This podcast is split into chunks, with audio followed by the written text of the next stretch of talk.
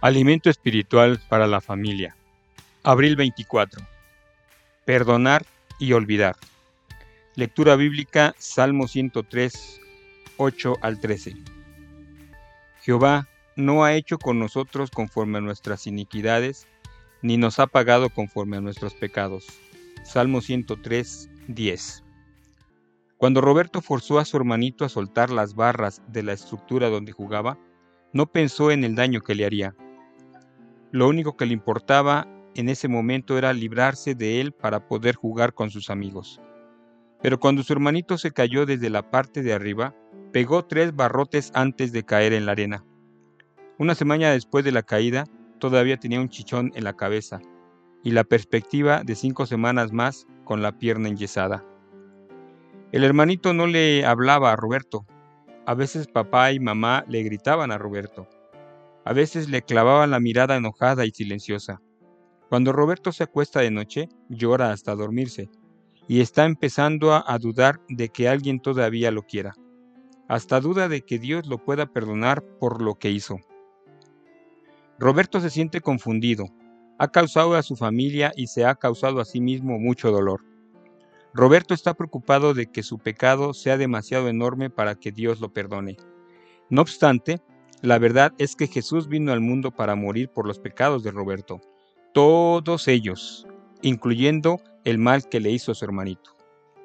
Si quieres medir el tamaño enorme del perdón de Dios, observa la vida del rey Manasés, uno de los reyes más malos de Judá.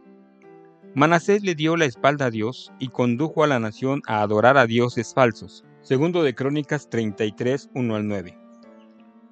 Cuando los enemigos de Judá lo capturaron junto con el resto de la nación, Manasés se humilló ante Dios y oró.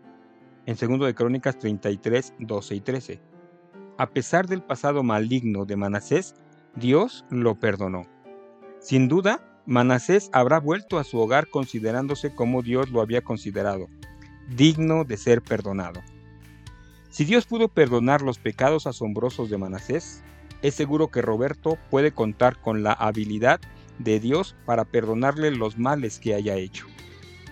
Tarde o temprano, la mayoría nos vemos como Roberto, creyendo que no es posible que Dios nos pueda perdonar. Pero lo que importa es cómo nos ve Dios. El rey David cometió serios pecados, pero como escribió en el pasaje que acabamos de leer, la inmensidad del amor de Dios significaba que podía ser perdonado.